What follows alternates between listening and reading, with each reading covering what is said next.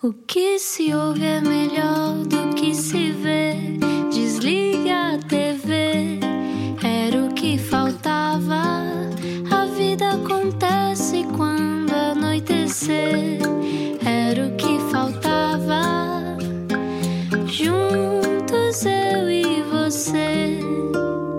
Viagem com a Rádio Comercial. Olá, eu sou o Rui Maria Pego, estou em casa neste momento. eh, Vesti-me hoje, eh, portanto, para todas as pessoas que Tomaste se mantêm banho? de pijama.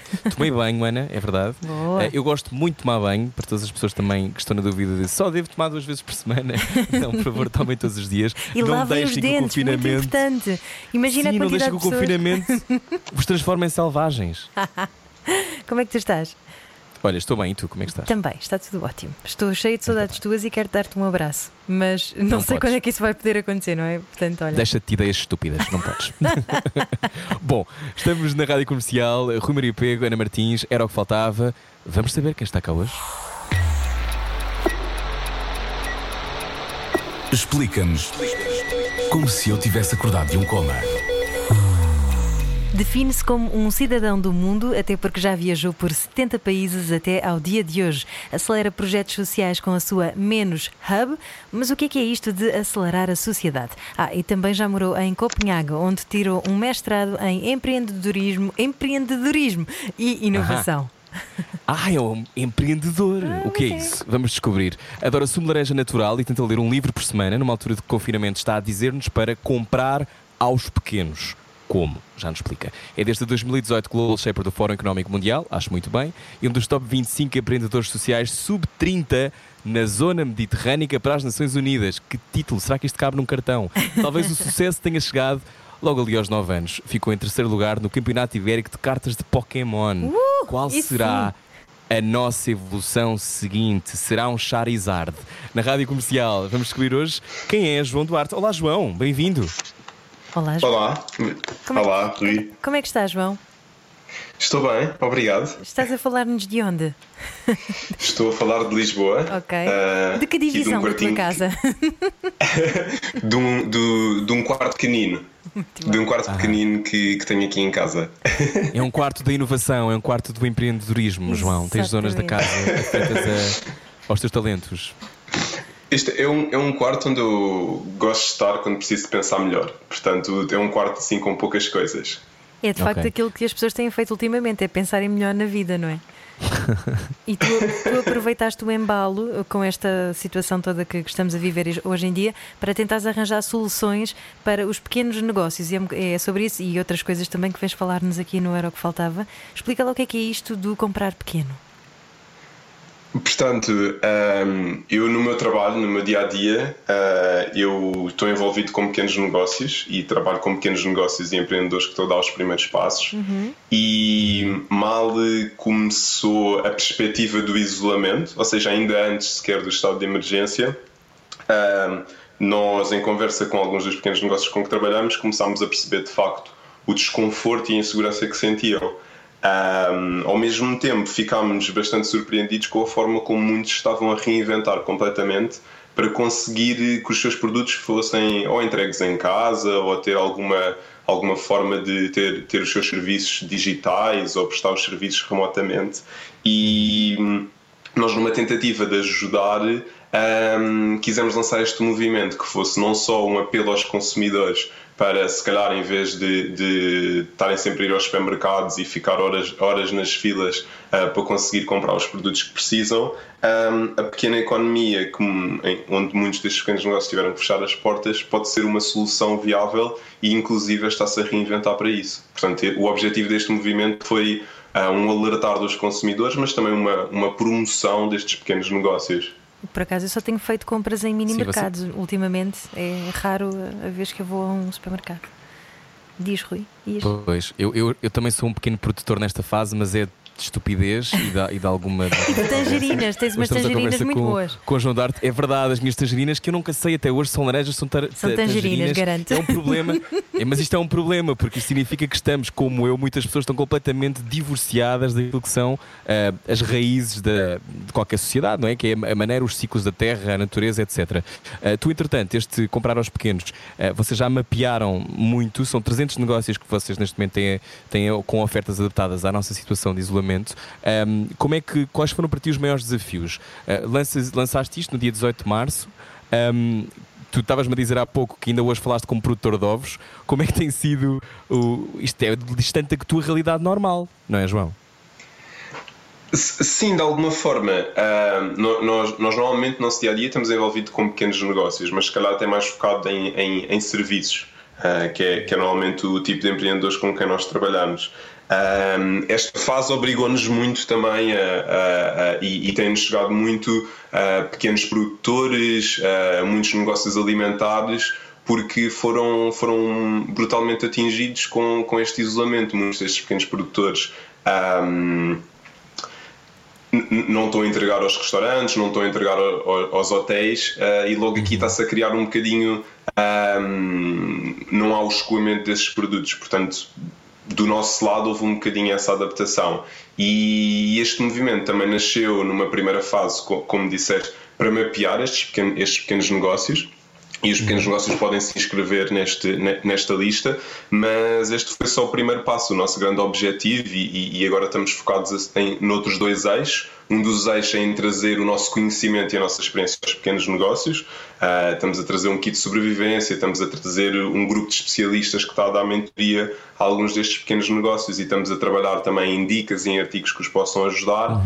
E hum, o outro dos eixos é ajudá-los mesmo a vender e a promover os seus produtos. Nós recentemente lançámos um cabaz do Compra aos Pequenos com esse intuito de, de facto, ah, se calhar as pessoas não terem que escolher os produtos, mas poderem ir experimentando ah, e perceber de facto as maravilhas, ah, muitas vezes artesanais, dos produtos que estes, que, que estes negócios ah, disponibilizam. Há aqui um dado importante. Tu disseste que as pessoas podem se inscrever. Portanto, quem tiver um pequeno negócio é entrar no site compraaospequenos.pt. É isso. E fazer a inscrição. Exatamente. Ok. Exatamente. E depois é lá também que tu tens um kit de sobrevivência para os pequenos negócios. Que as pessoas Exatamente. podem descarregar. Exatamente, exatamente. E, e faz parte então dessa espécie de consultoria que vocês acabam por fazer, não é? E, e o- eh, basicamente, que tipo de conselhos é que vocês dão a estes pequenos negócios para se Exato. conseguirem reinventar nesta nova fase? Boa. Um, o nosso objetivo com, com, com, com este kit foi, foi que o próprio kit pudesse ser uma introdução aos pequenos negócios que se estão a tentar reinventar e nós focámos em quatro áreas. Um, marketing digital, presença online, vendas e gestão financeira. Ou seja, no fundo nós sentimos que são quatro áreas assim ba- basilares para que os negócios se possam adaptar. E as dicas um, Muitas delas são muito imediatas e muito ahm, básicas, digamos assim, e têm algumas um bocadinho mais complicadas. Ou seja, ah, na parte das vendas, o objetivo é que as pessoas consigam canalizar a sua oferta e, se calhar, em vez de ahm, eu prestar um serviço ahm, de uma forma tradicional em que eu vou ter com a pessoa e, e a pessoa usufrui do serviço, eu posso ter uma masterclass online onde eu posso juntar os clientes que eu tinha, ah, onde eu posso criar um pacote de referenciação em que se um cliente trouxer outros potenciais clientes, esse cliente ganha algum benefício. Ou seja, o nosso objetivo é explorar um bocadinho as dinâmicas que estes pequenos negócios podem trabalhar, porque para muitos deles isto é uma novidade total. Aliás, eu, eu acho que estamos à conversa com o João Duarte. Eu acho que uma das coisas que tu que, às vezes pode ser difícil nessa ligação com um pequeno produtor ou um pequeno negócio é sobretudo se for um contexto familiar ou, ou por exemplo, uma pequena produção, se calhar tudo isto que são temas como empreendedorismo, impacto social, mentoria, tudo isto também imagino que não seja logo, se calhar, à partida entendido da forma mais óbvia, não é? Tu tens tido dessas barreiras, imagino de explicar o que é que é e o que é que vocês podem fazer? Ou, ou tem sido simples as pessoas têm aderido logo com enorme capacidade de absorção?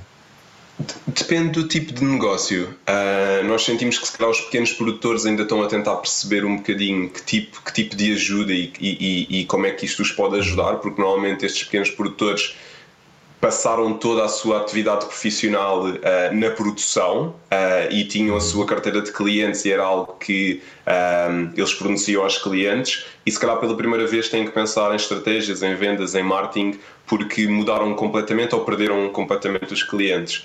Um, os, os, pequenos negócios que, que um, com outras dinâmicas, muito mais especificamente, se calhar, uh, serviços que, que, que existem uh, a cada esquina, um, esse tipo de negócios estão mais abertos e, e, procuraram em primeiro lugar e estão mais disponíveis um, a reinventarem-se. Muitos deles começaram imediatamente o processo de uh, poder ter uma presença online, poder começar a trabalhar o seu marketing online, uh, poder terem takeaways, poderem uh, ter algum tipo de oferta que pudesse chegar à casa das pessoas na sua conveniência. Uhum. isso para nós tem sido interessante ver também as diferenças mesmo no tecido empresarial dos pequeninos, dos pequenos negócios tem sido, tem sido bastante interessante acompanhar e, e, e, estamos a trabalhar todos os dias para conseguir de facto trazer mais valias uh, para todo o tipo de, de, pequenos negócios. Até porque há aqui um dado que uh, muita gente tem falado e que tem a ver com o layoff. Portanto, se tiver um pequeno negócio,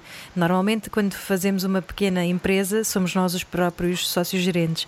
E eu não sei se isso ainda está assim ou não, João Duarte, tu sabrás dizer melhor ou não, mas uh, os sócios gerentes não têm proteção social, ou seja, não se podem colocar em layoff, não estão elegíveis, não é?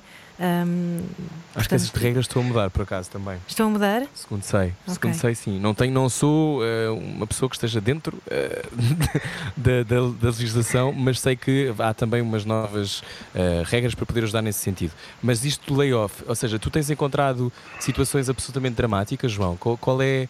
Achas que as pessoas têm a noção, mesmo estes produtores que se inscrevem, se calhar aqueles que se calhar têm alguma resistência, do que é que aí vem? Há uma previsão? Hum, eu, eu sinto que uh, as pessoas estão assustadas, uh, sinto que uh, há potencialmente algum otimismo em relação ao futuro. E, e, e, aí não sei se fundamentado ou não, mas sinto que há muitos negócios que viram a faturação a descer radicalmente e que agora estão a começar a, a ficar com, com, com as finanças apertadas, digamos assim.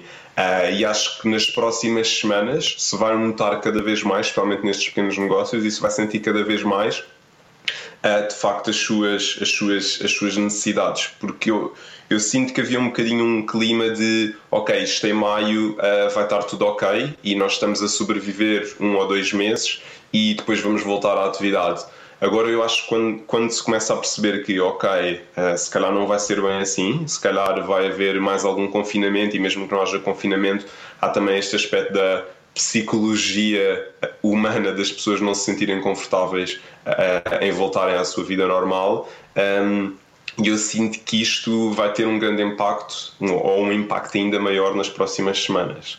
Olha, alguma, algum desses pequenos negócios que tu queiras destacar, só para as pessoas terem um bocadinho ideia daquilo que, que, poderão, um, que poderão recorrer nestes tempos?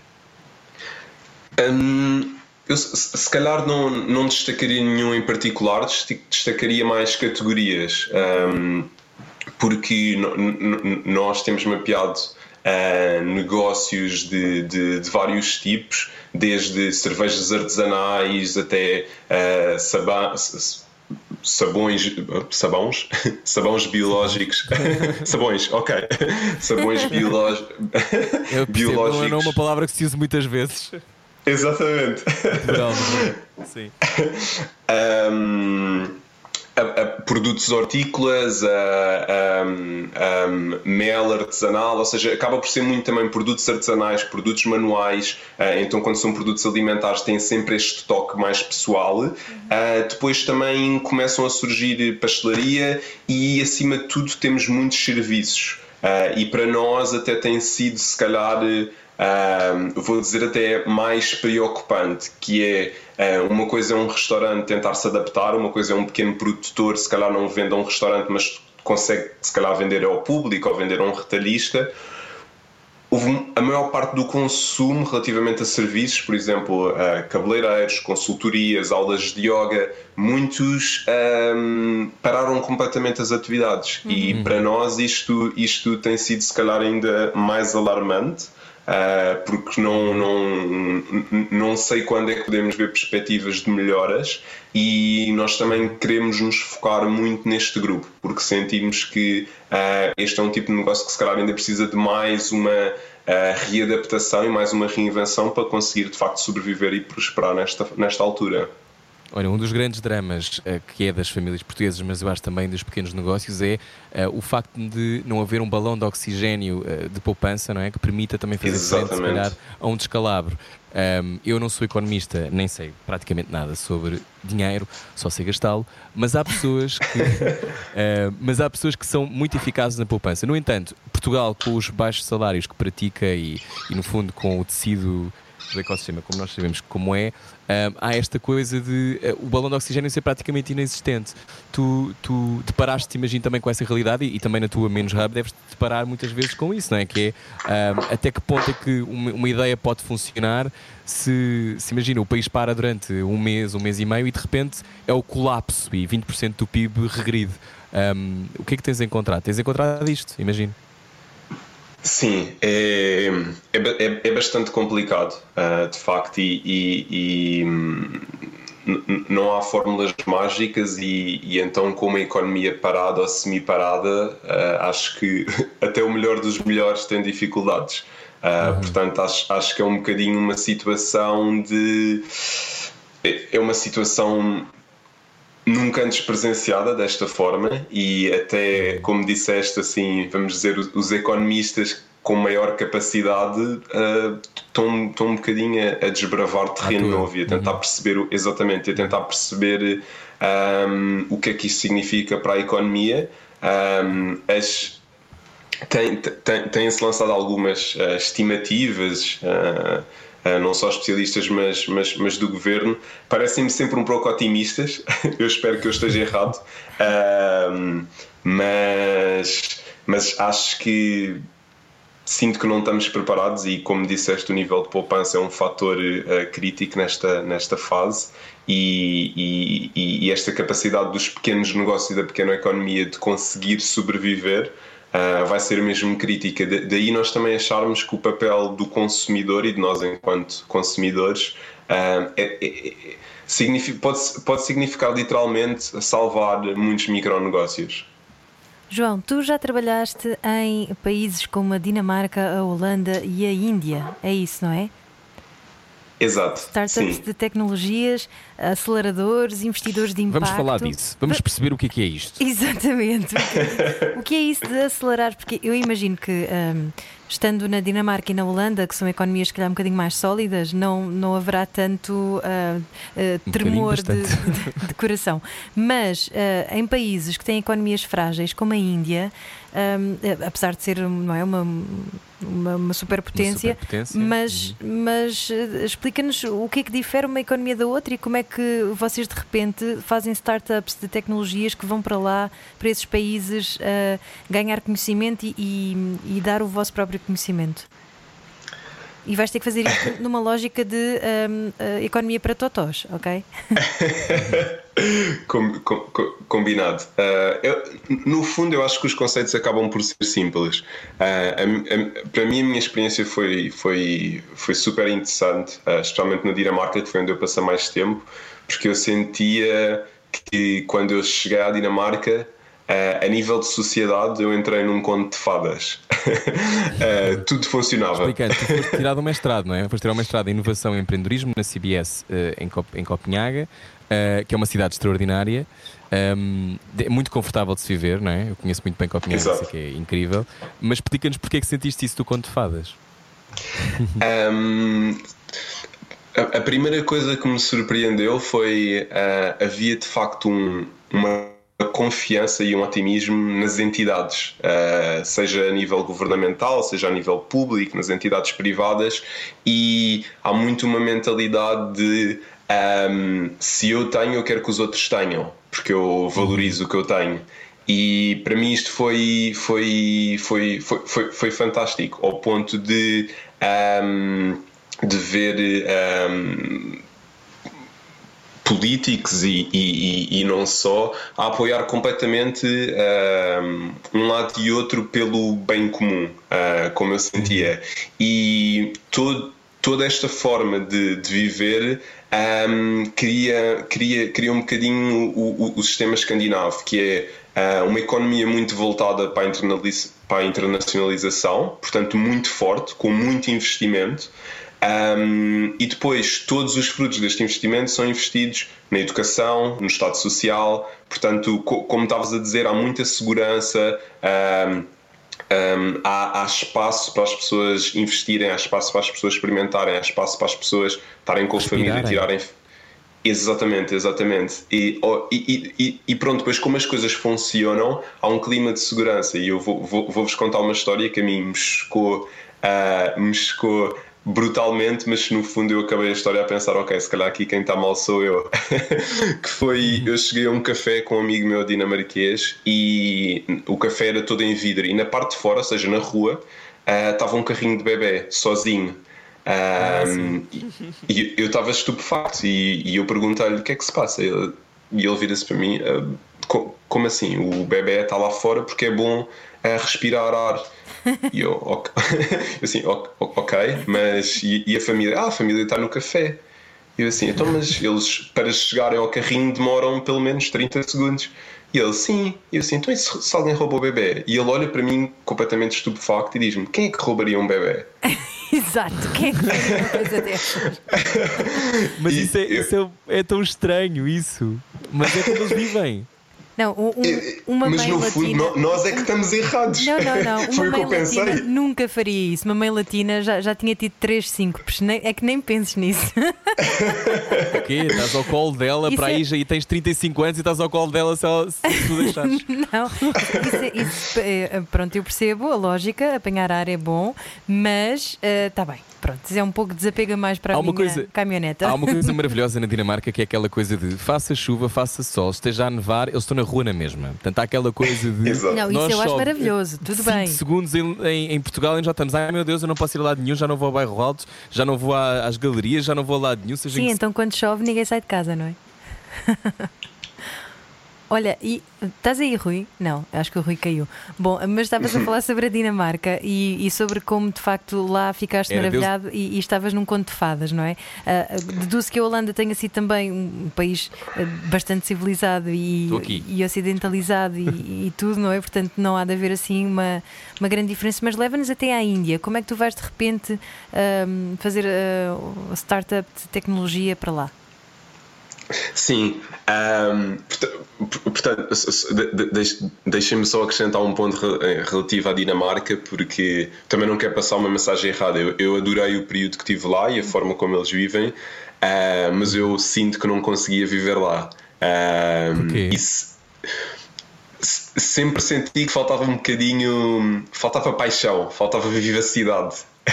faltava este, este calor, este calor latino Exato. eh, e, e sinto que foi muito isto que, que me fez regressar eh, e é fantástica a forma como eles vivem, mas sinceramente eu não trocava. Eu não troco. Acho que é uma coisa de. Achas que às vezes nós, portugueses, precisamos de alguma sujidade e de confusão e de caos? Isto parece estranho dizer, mas totalmente. E, e- e eles lá não atravessam a estrada sem estar sinal verde. Ah, e isto ao início faz todo o sentido, mas passado um tempo, eu acho que a qualquer português isto começa a enervar profundamente. Olha, é como é que tu cresceste mais em Copenhaga? Tipo, o que é que tu achas que, que trazes de- dessa cidade e desse, desse tempo lá, que ainda foram dois anos? O que é que tu achas que para ti te mudou mais para aquilo que hoje fazes? E quem és, claro. Eu, eu, eu, eu sinto que ahm, é, uma comunidade super aberta e super respeitadora. Ahm, e, e, e pelo menos se calhar também teve a ver com o contexto onde eu tive. Ah, eu estava a estudar e, e eram 5 mil alunos de todos os países do mundo.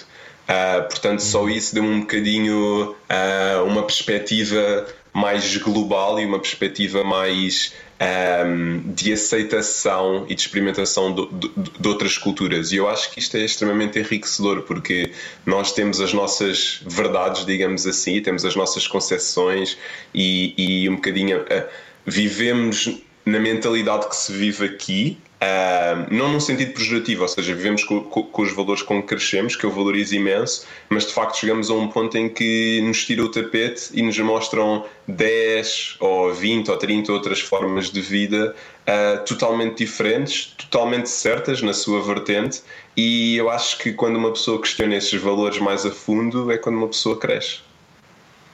Uhum. Verdade. Muito bem. E então vamos até à Índia. Exato.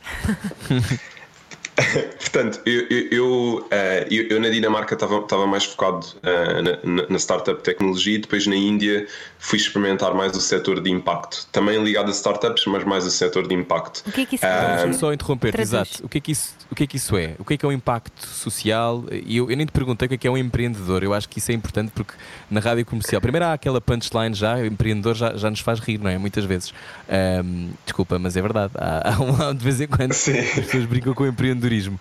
Um, o que é que, se tivesses que definir o que é que é um empreendedor e o que é que é impacto, como é que definirias? Para quem nunca ouviu falar. Hum, se calhar, num sentido mais lato, eu sinto, eu sinto que um empreendedor é alguém, é alguém que faz acontecer. Agora, na forma como empregamos hoje em dia, eu sinto que um empreendedor é alguém que um, constrói uh, algo, uh, constrói, neste caso, uma organização que é sustentável e que resolve um problema. Depois, aqui o que varia entre uma, na, na minha ótica, entre uma startup de impacto ou uma startup comercial, digamos assim, um, é que uma startup comercial resolve um problema de mercado, resolve uma necessidade de mercado, enquanto que uma startup de impacto foca-se em resolver um problema social e em transformar esse ou seja, e ao resolver esse problema social, que consiga uh, criar receitas para a organização ser autossustentável. E para mim este aspecto é, é, é crucial, porque eu acho que aqui também se para. Um, ehm, também se para das organizações sem fins lucrativos uh, ou de caridade uh, por si só. Portanto, está uhum. tá muito nesta, nesta concepção de, ok, nós vamos resolver os problemas sociais, mas vamos ter uma ótica de mercado, tentando ser sustentáveis. E, e para mim é isto que tem tanto potencial que é se calhar pela primeira vez, ou, ou, ou seja, ou pelo menos nos últimos 10 anos, começamos a olhar para os problemas sociais como, ok, nós podemos resolver estes problemas e contribuir para a economia, não só depender da economia. Uh, e isto para mim foi, foi muito o que me despoltou a atenção. É como aquela parábola de não des peixe, ensina a pescar. Exatamente, exatamente. No fundo, sim. Ok. E, e na Índia. Tu... Sim. Uhum. Vai, Rui. na, Índia, na Índia, o que é que um, ehm, aprendeste e o que é que pescaste? um, eu, não, eu, eu, não sei se vocês já estiveram na Índia, mas eu, eu, eu vivi eu quase um ano na Índia. Eu, eu vivi quase um ano na Índia. Eu acho que devia ser. Uh, se houvesse um fundo mundial para financiar algum tipo de educação a todas as crianças do mundo, eu acho que se calhar devia ser uma viagem à Índia. Um, eu, eu, sinto que tenho um, um amor barra ódio pela Índia. Uh, por um lado, é, é, é, tudo é fascinante, ou seja, é, é uma experiência super sensorial. Uh, as ruas têm imensa cor, têm imensos cheiros, têm imenso movimento, uh, têm imensos sons, ou seja, uma pessoa em todas as ruas parece estar a descobrir algo novo. E depois é uma cultura tão rica uh, tem tantos anos de história, tem tanta religião, tem tanta introspeção que tudo é fascinante. Eu, eu, eu, tive um ano deslumbrado, literalmente, com tudo o que eu via, com tudo o que eu cheirava, com, tudo, com toda a comida que eu provava. Um, e, e, isso de facto é uma viagem sensacional. Um, depois, uh, eu acho que a parte do ódio vem de. Da, da confusão, ou seja, uh, são as cidades onde eu tive são cidades com uh, duas ou três vezes o tamanho de Portugal, um, sem muitas com muito pouco saneamento, com muito pouco urbanismo, um, que é uma confusão a todas as horas do dia, ou seja, às três da manhã as ruas estão apinhadas. Um, depois, muitas vezes falta infraestruturas uh, e vê-se muitas pessoas na rua, vê-se muitas pessoas com muitas dificuldades. Uh, e depois, ao misturar isto tudo, há vacas na rua, há pessoas a pedir, há, há, há, há pessoas a cantar uh, sempre ao nosso lado. Portanto, isto tudo cria de facto uma mística que é, é, é fantástico e assustador. Imagino. Olha, e o que é que tu foste para lá fazer? Portanto, foi impacto, não é? Portanto, estiveste a tentar contribuir para alguma questão social que tivesses detectado, é isso? E acabaste por ensinar o quê? Eu, portanto, eu, eu, eu na Índia tive uh, as minhas experiências profissionais na área do impacto foram, foram em duas áreas. Uma foi na área da educação Sim. e aí eu estava a trabalhar junto de um, de um investidor de impacto e, e aqui um investidor de impacto basicamente é um investidor que investe nestas startups de impacto que eu vos estava a falar, ou seja, startups que estão a resolver problemas sociais, mas que estão a criar um modelo de negócios para conseguirem serem sustentáveis. Uhum. Um, e eu estava a trabalhar no setor da educação, portanto, o meu objetivo era, era conhecer mais a fundo estas organizações e perceber como é que elas podiam, de alguma forma, tentar perceber melhor o seu impacto uh, e criar métricas de impacto para que elas possam constantemente estar a melhorar e ter, e ter um, ehm, uma atuação mais profunda nas pessoas que elas estão a ajudar. Um, ehm, depois, a minha outra experiência foi no lado da saúde e, e aí se calhar até foi mais marcante porque eu tive muito a fazer trabalho de campo. Eu estava a trabalhar com uma organização uh, com uma missão que eu considero incrível, uh, que era um, ehm, eh, que era tentar resolver o, o, o, um problema muito grande na Índia, que é o acesso a sangue. Uh, ou seja, muitas vezes quando uma pessoa tem um acidente, chega a um hospital e não há o tipo de sangue que a pessoa precisa, e como muitos dos hospitais não têm uma rede eficiente de comunicação, um, as pessoas não podem ser tratadas e há, pessoas, há muitas pessoas a morrer por isso, ou seja, só por falta de sangue. Um, e nós estávamos a tentar perceber um bocadinho mais a fundo uh, como, é que, como é que os hospitais funcionavam, como é que os bancos de sangue funcionavam, como é que as clínicas funcionavam, para tentarmos, através de, de tecnologia, e neste caso de uma plataforma digital, conectá-los a todos para que possa haver uma maior comunicação uh, e que possam facilitar a logística desta componente que, no fundo, é a vida, que é o sangue. E essa experiência foi muito enriquecedora porque eu tive muito um, em hospitais e, e tive em hospitais desde hospitais altamente luxuosos até hospitais com muito poucas infraestruturas. E hum, ficaste com raiva de, do que vias? Ou conseguiste distanciar-te e perceberes uh, o meu privilégio também me faz ter, ter este desconforto? Porque muitas vezes, quando entramos nessas realidades e basta ir à Ásia, eu nunca fui à Índia, mas basta ir à Ásia uh, para ter essa sensação, ou à África em particular. Falávamos ontem com a Juliana Sá, médica que aqui no programa que esteve na Guiné-Bissau e que, e que, ou seja, tu sabes que há outros cuidados médicos que podes prestar, mas estás ali e não consegues prestá-los, não é? E isso deixa-te de mãos atadas. O que é que tu, como é que tu geriste isso para ti, um ocidental? Uh... Sim. Um, eu, eu de alguma forma senti que já, já, já fui mentalmente preparado para, para isso. E eu sinto muito, e muitas vezes eu, eu eh, quando estava na Índia, conheci muitas pessoas que estavam a viajar uh, e muitas pessoas que me disseram: Olha, eu estou a odiar a Índia. E, e o, o, conselho que eu lhes dava era: um, eu acho que para pa, pa tentar perceber a Índia, uh, nós temos que ver a Índia no contexto da Índia e não no contexto ocidental que nós temos.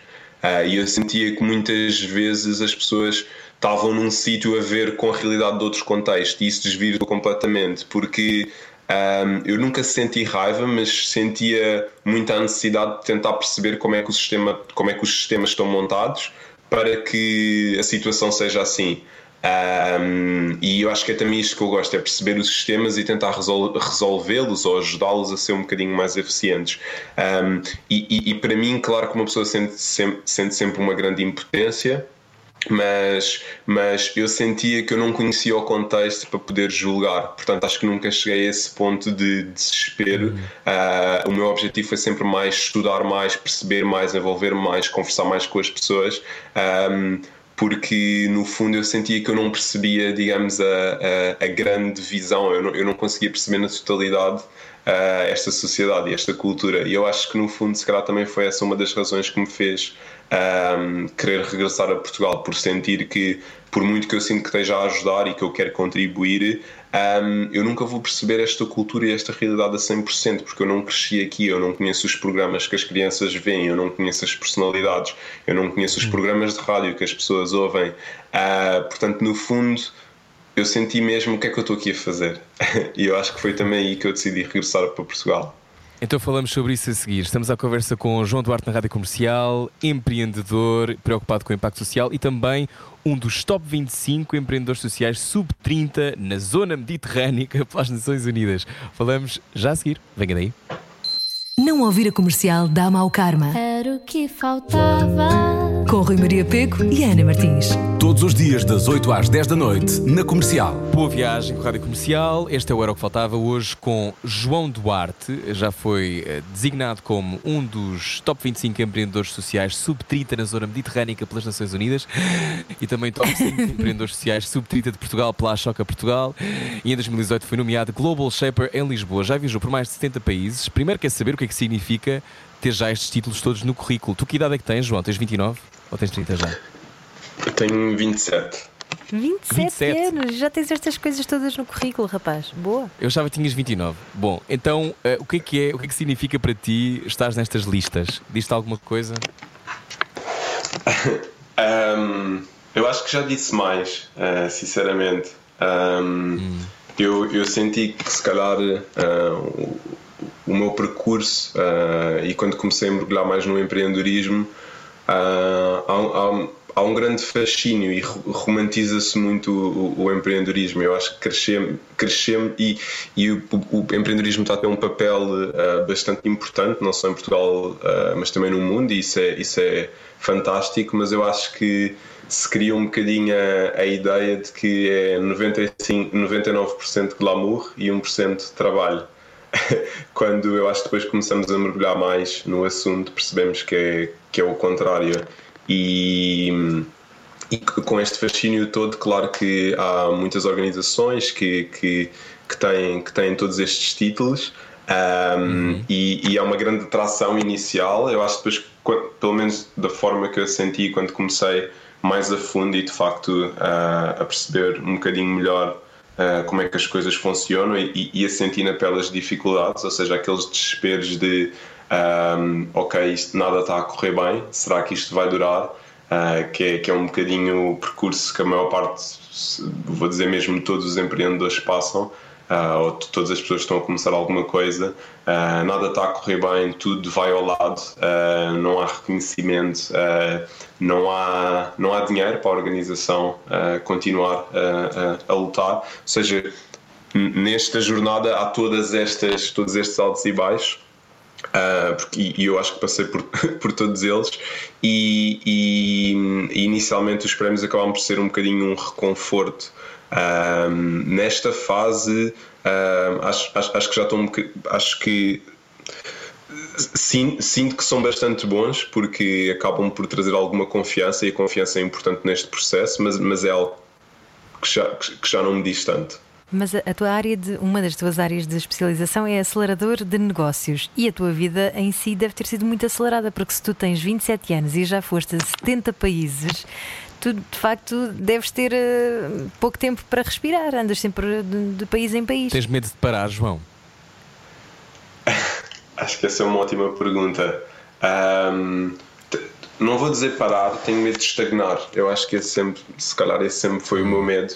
Um, eu senti que uh, eu, eu eu, eu, vivi a minha vida toda em Portugal e, e, tive a oportunidade de ter algumas experiências lá fora, ou seja, fui de Erasmus e, e, e essa experiência marcou-me profundamente. Eu, na altura, fui, fui para a China, uh, essa experiência marcou-me marcou profundamente e a partir daí um, eu acho que comecei a criar este medo e se calhar o meu maior medo é de estagnar. Um, foi por isso que eu decidi estudar por fora e para mim foi um grande passo decidir regressar a Portugal um, porque de alguma forma, se calhar na vivência que eu tinha tido, eu sentia que não tinha criado uma estrutura que me tivesse sempre a estimular. Um, e Portugal mudou muito, Portugal cresceu muito, Portugal está muito mais dinâmico e eu, eu senti que regressei numa altura fantástica para regressar, que foi há cerca de dois anos e meio. Um, mas sim, tenho medo de estagnar. Então, João Duarte, foi há dois anos e meio que tu fundaste a organização social Menos Hub, é isso? E que basicamente é um babysitting a novas empresas que estão a ser criadas? Explica-me lá isso, traduz-me lá isso por miúdos. Sim, um, oficialmente a, a, a organização Menos Hub tem, exato, foi fundei quando regressei, mas, mas já tinha começado como projeto há mais tempo. Tinha começado como projeto antes de eu ter ido para fora. Um, e na altura era algo que, que, que eu fazia como, uh, digamos, nos meus tempos livres, que eu fazia durante os pequenos almoços, uh, durante os almoços, durante os fins de semana. Um, eu acho que foi a partir daí que, que, que, nasceu um bocadinho também o bichinho de ok, se calhar eu consigo construir alguma coisa que, que, que pode de facto uh, um, ajudar as pessoas a ultrapassar determinadas situações na, na, na sua vida. E a missão do, do Men's Hub e o que nós fazemos é. Um, não sei se posso dizer babysitting, aliás, não, não quero utilizar essa palavra, mas é muito ajudar as pessoas a criar os seus próprios negócios. Um, normalmente, este tipo de aceleradores estão muito focados em startups e em tecnologia, e o objetivo é que as pessoas criem organizações que cresçam muito rápido e que usem muita tecnologia, mas eu sempre senti que os pequenos negócios, que os negócios tradicionais, e se olharmos para Portugal, um, mais de 95% dos negócios são microempresas, uh, sempre senti que este tipo de negócios tinha muito pouco apoio. Uh, e o objetivo aqui foi trazer um bocadinho a experiência que eu tinha neste mundo das startups de tecnologia, em que uh, é, tudo, é tudo em grande escala, é tudo em grandes números, para estes pequenos negócios um, que no fundo para mim dão muito mais significado a uma economia e a uma sociedade.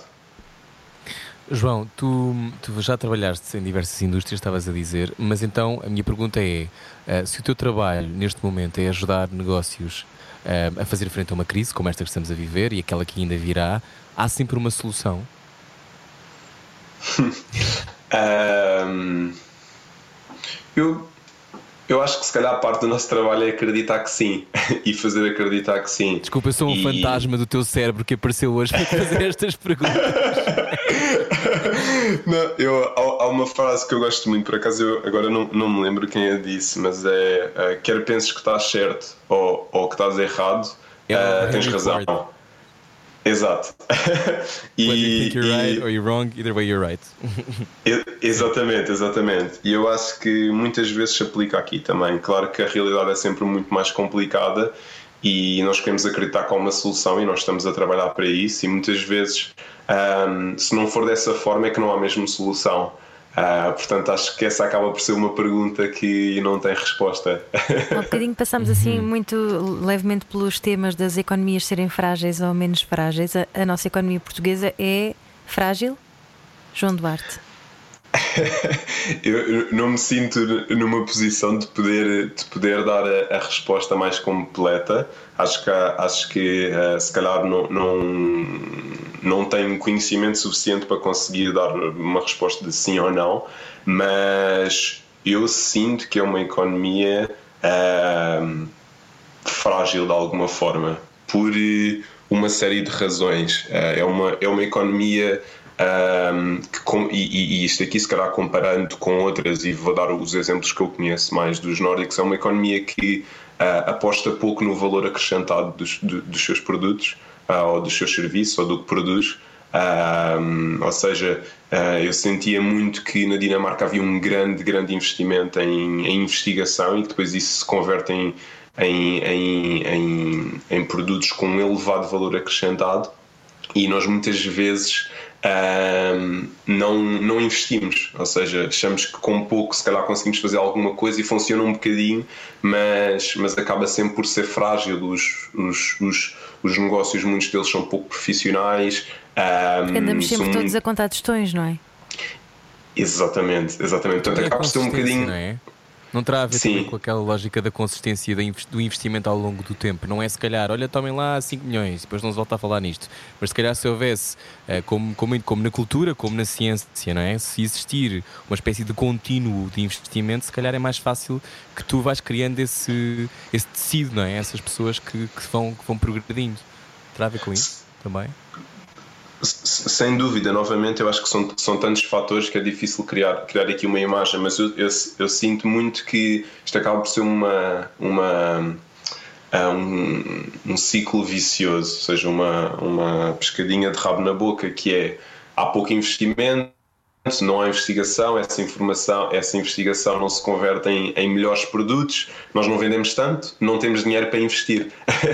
Ou seja, e perpetuamos um bocadinho este ciclo, depois investimos, não investimos tanto na educação, ah, as pessoas são menos, são menos formadas, ah, não, faz, não fazem tão boa investigação, portanto ah, é um bocadinho um ciclo que é difícil de quebrar é um ciclo um bocadinho que se vai, que se vai perpetuando na minha ótica. E eu não gosto, não gosto de criticar porque não tenho uma solução concreta que possa resolver isto, mas, mas sim, de- do contacto que eu tenho diário, acho que é uma economia bastante fragilizada. Eu acho, aliás, que ahm, numa crise são as economias fragilizadas que tremem logo porque têm uma base pouco sólida e nós já vimos isso em 2008 e eu acho que vamos ver agora.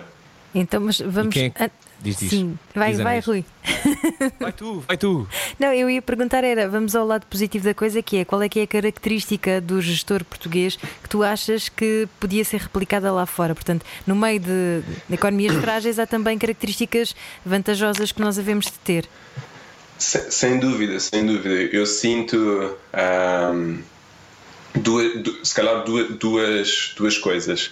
Ah, eu sinto que os profissionais portugueses ahm, são, são altamente capazes, mas muitas vezes em Portugal, como as coisas ainda são hierárquicas, ainda são burocráticas, esse talento não é alavancado e não é exponenciado. Enquanto muitas vezes lá fora, com organizações e com gestões mais ágeis, ah, eles brilham. Aliás, ahm, eu, eu quando, quando fui para a Dinamarca, eu fui em creio, 2014, 2015 e sentia que ahm, ainda havia um um bocadinho o estigma de ah, Portugal é o país que não paga as dívidas.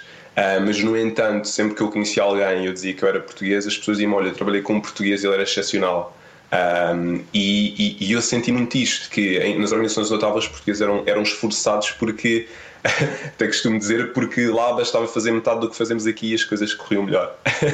Ah, e eu acho, que esse, eu acho que esse paradigma agora está a mudar. Acho que Portugal se está a adaptar bastante ah, e está de facto a, a conseguir potenciar mais o seu talento.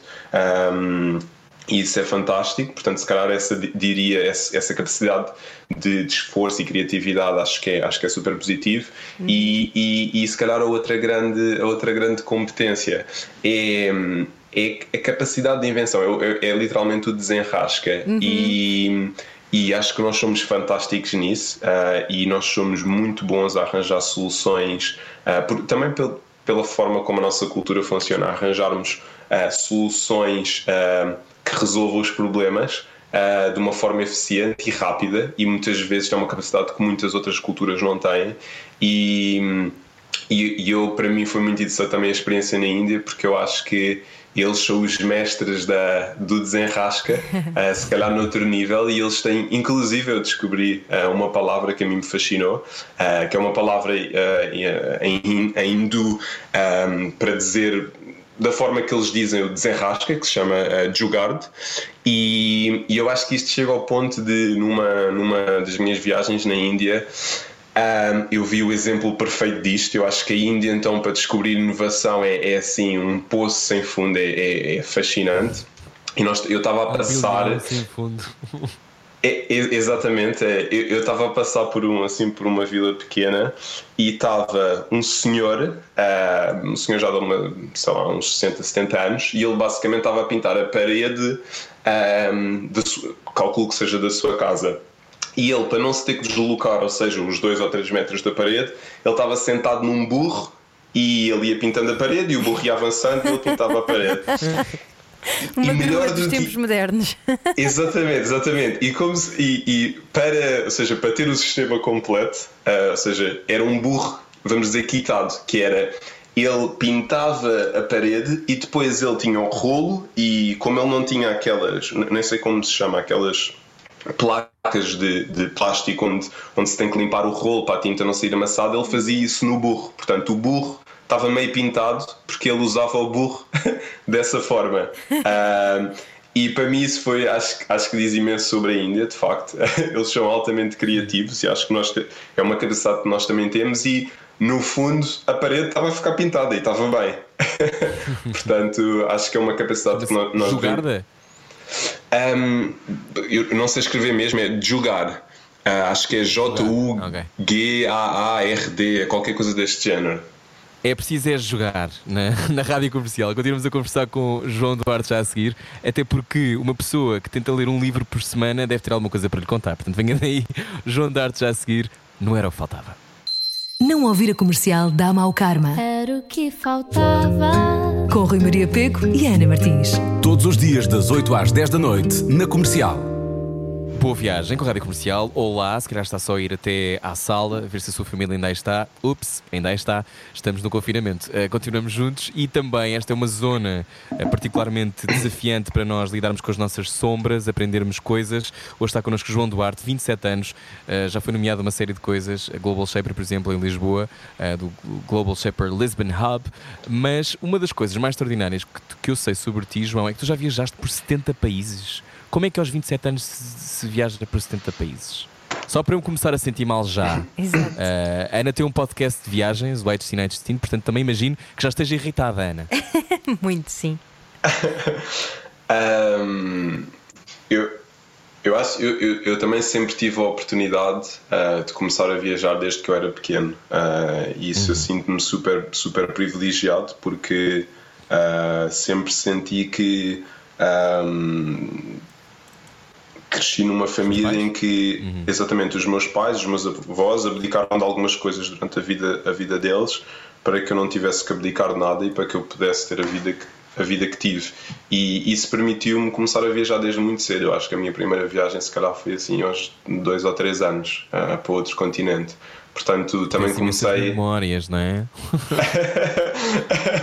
mas, mas de alguma forma comecei, ah, ou seja, entrou logo em mim este espírito e, e, e ho- hoje em dia viajar está muito mais facilitado ah, e eu sinto também que ah, vivemos numa altura em que ah, com pouco podíamos viajar muito e até construindo ao longo do caminho, ou seja, ao longo da própria viagem conseguimos viajar dentro da viagem e isso, isso acho que é, que é, que é fascinante.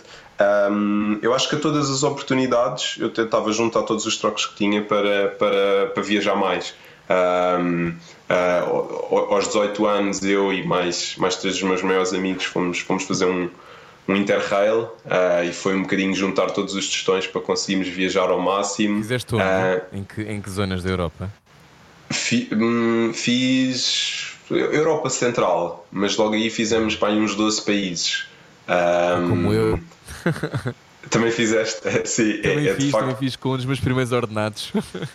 Exato, exato. e É, é, de é uma experiência, é uma experiência marcante para mim. Para mim foi, foi, foi super marcante. Mas eu acho que onde nasceu mesmo, digamos, o meu gosto e a minha vontade de viajar foi foi foi, foi no Erasmus que falei há bocado. Foi assim na minha na minha grande primeira experiência ah, por mim, que foi quando eu fui foi quando eu fui fazer um Erasmus para a China.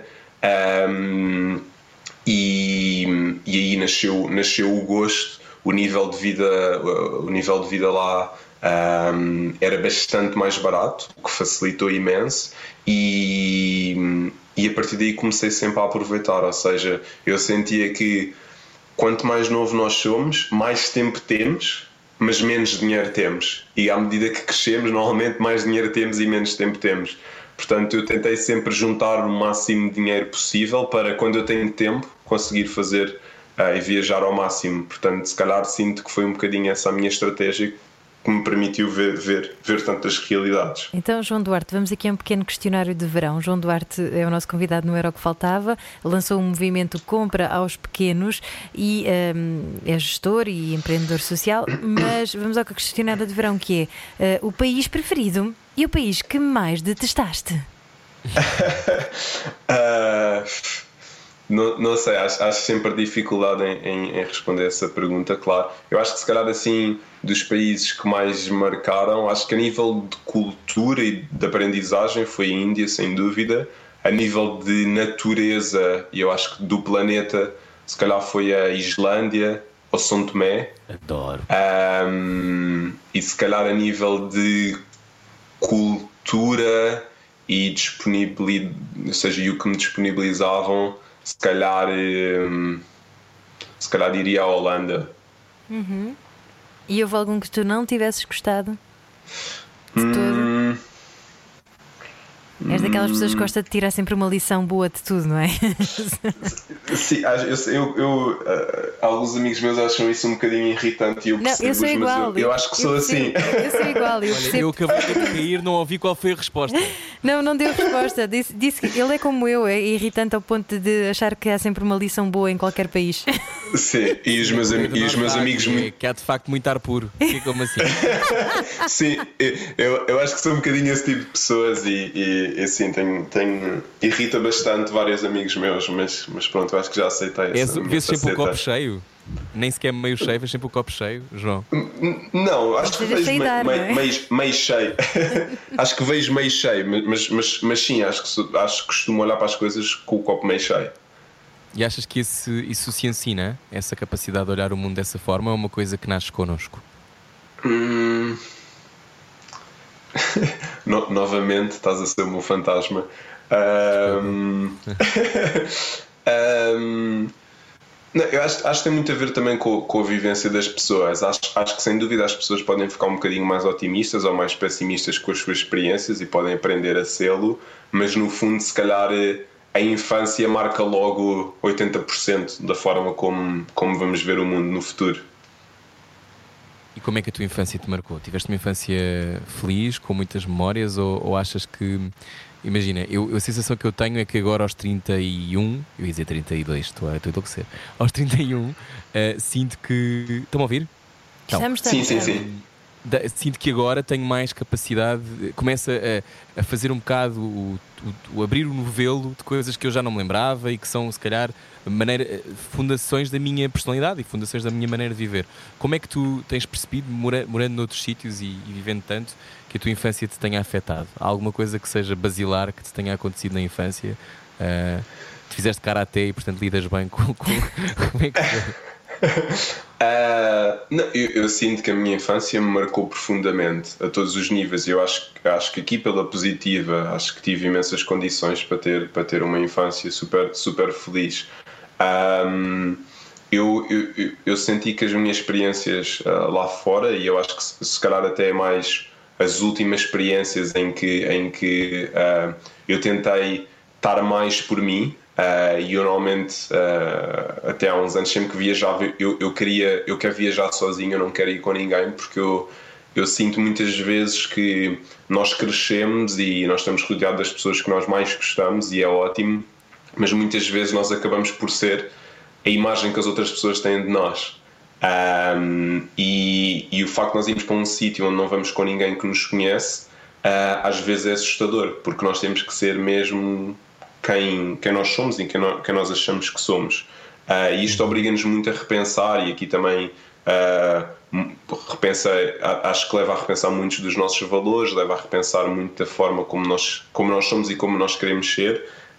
Um, e, e, e, eu senti que aí tive o espaço de repensar também como é que a minha infância me tinha marcado. E eu sinto que foi a maior parte foi positivo, mas claro que houve imensas coisas em que eu tive de trabalhar em mim próprio para, para perceber melhor. E, e acho que sim, sem dúvida, com a idade, um, uma pessoa fica mais consciente de alguns aspectos que nos marcaram mais na, na nossa infância. E isso, para mim, isso é fantástico, essa descoberta. É, tu lês é, dá-me imenso sentido à vida.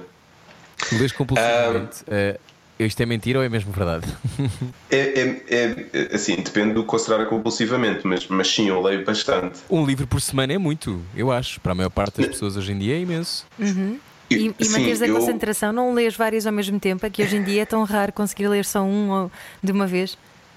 Ahm, eu, eu eh, por vezes chega a ser um por semana, não é sempre, acho que isso é, acho que isso é importante.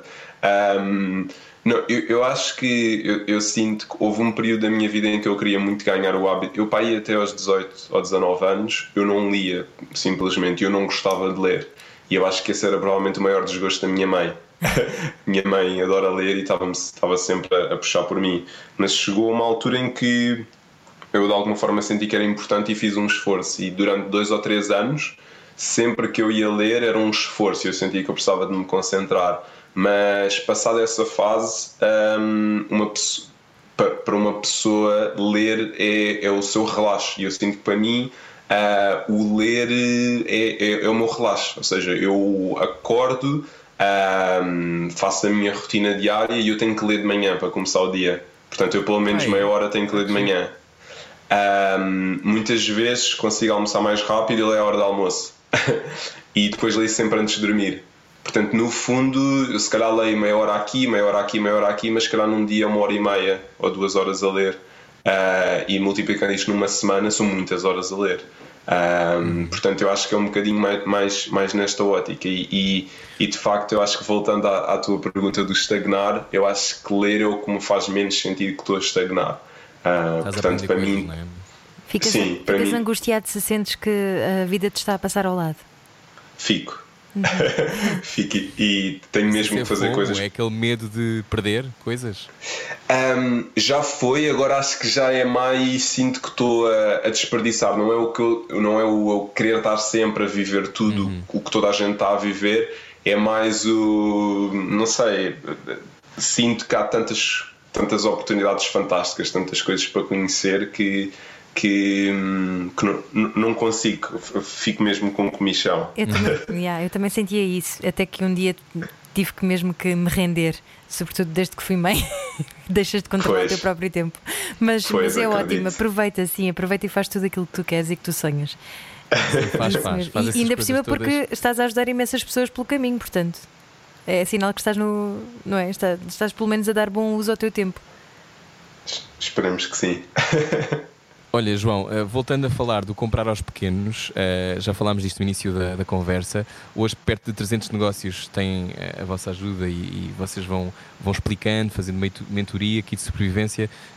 Eu, eu ia te fazer uma pergunta que tinha a ver com, ahm, com outra coisa que os empreendedores fazem, que é lerem muitos livros também de 5 maneiras de ser o melhor empreendedor do mundo. Acorda às 5 da manhã e beba um Bulletproof Coffee e a seguir eh, corra 6 km e, eh, sei lá, meta uma framboesa no ouvido esquerdo. Ahm, há esta- estas receitas mágicas, não é? Ah, mas não há receitas mágicas para, para vencer, ahm, vencer uma crise. Se calhar a única receita talvez seja a consistência, é o, é o pensar seriamente sobre as coisas. Qual é que é o teu, o teu conselho? É, é, é, é, exatamente, eu acho que ah, também citando outra frase que eu acho que diz muito, era, era sobre alguém que eu, eu no- no- novamente eu sou bom a lembrar-me de frases, mas sou péssimo a lembrar-me das pessoas que as disseram. Era de, uma- de alguém que eu admirava e essa pessoa dizia es- era muito, era muito o- os profissionais acordam todos os dias e vão trabalhar e é assim que as coisas acontecem. Ou seja aquela aquela muitas vezes aquela fantasia de eu preciso é de uma inspiração eu tive uma grande ideia para fazer isto ou eu tenho uma rotina de acordo às 5 da manhã e encaixo tudo e isso permite-me ser melhor do que as outras pessoas. Ahm, acho que também não é muito por aí. Acho que não há, não há receitas mágicas. Acho que é sempre a consistência. E então neste caminho de criar um negócio, criar um projeto é crucial. Muitas vezes ah, são tantas variáveis para conciliar ah, e para uma pessoa conseguir dar consistência também tem que conseguir sobreviver. Portanto, é um bocadinho jogar aqui com. É um malabarismo com, com, muitas, bolas, com muitas bolas, que é o, a pessoa conseguir ter a, ter a sustentabilidade para sobreviver enquanto está a ganhar credibilidade, a mostrar consistência, ou ter um bom produto ou um bom serviço, é o chegar a muitas pessoas. Portanto, há tantas variáveis, isso é que acaba por ser difícil, mas se, se a pessoa se de facto o, o, negócio conseguir ser consistente em tudo o que faz. E, e muitas vezes. Não, eu, eu, acho que é, que é importante perceber que muitas vezes, e na maior parte das vezes até, não são os melhores produtos, não são as melhores pessoas que vingam, é, é, é, é a consistência, é o conseguir o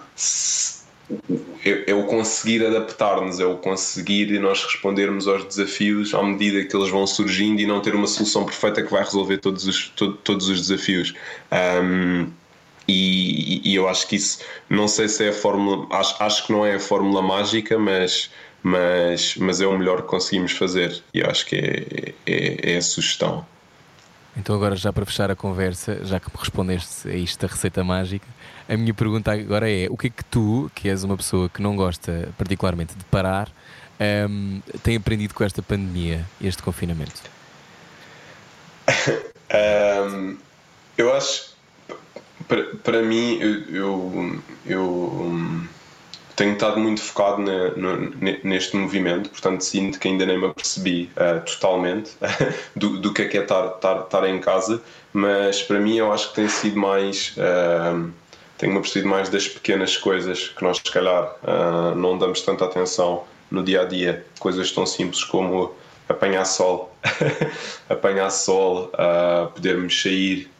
Eu acho que das coisas que tenho mais saudades é ir à praia, passar um dia na praia com os meus amigos, Uh, Apetece-me jantar com alguém, vou jantar com alguém, não tenho que pensar sequer nisso. Uh, tem, temos todas essas condições. Uh, para mim, se calhar, tem sido, este período tem sido mais uh, perceber que às vezes vivemos tão a correr que, que estas coisas simples, no fundo, é que fazem, é que são é que dão magia e é que dão cor uh, às nossas vidas e, e, e, para mim tem sido interessante se calhar estar mais consciente sobre esses pequenos aspectos acho que isso tem sido a, a maior lição para mim. Muito bem, João, gostávamos muito de conversar contigo. Muito obrigada. Lembrar, uh, para poder uh, também submeter o seu negócio e descobrir como é que pode uh, satisfazer as suas necessidades nesta altura. estou a falar dos seus negócios, calma. não compra aos pequenos, compra aos pequenos.pt, hashtag compra aos pequenos. Um, uma iniciativa também da Menos Hub e do, e do, João Duarte. Olha, João, parabéns, obrigado por. Porque há uma coisa às vezes que tem a ver. O nosso medo, às vezes, de estagnar, eu também sinto isso aquela coisa de temos que nos manter ativos e fazer coisas, porque se não fizermos coisas, quem é que nós somos? E depois, meu Deus, eu, eu não estou a fazer nada. Este sítio um, é, é, também às vezes enganador, não é? Mas é muito bom também as pessoas que passam das uhum. palavras aos atos. Um, e para mim, é, eu acho que tu és um exemplo disso. Portanto, muito obrigado por teres vindo. E obrigado por Obrigado eu. Obrigado eu pela conversa. Foi um prazer. Obrigada, beijinho. se precisares de um fantasma, já sabes. Tens um. Exato. posso, posso Exato. Vou-te ligar, é, exato. Boa viagem, exatamente. boa viagem com Rádio Comercial. Pode ouvir esta conversa inteira com o João Duarte em radiocomercial.ol.pt. Nós já voltamos. Uh, fique por aí. A melhor música sempre. Segue já a seguir. Era o que faltava. Com Rui Maria Peco e Ana Martins. Todos os dias, das 8 às 10 da noite. Juntos eu e você. Na Comercial.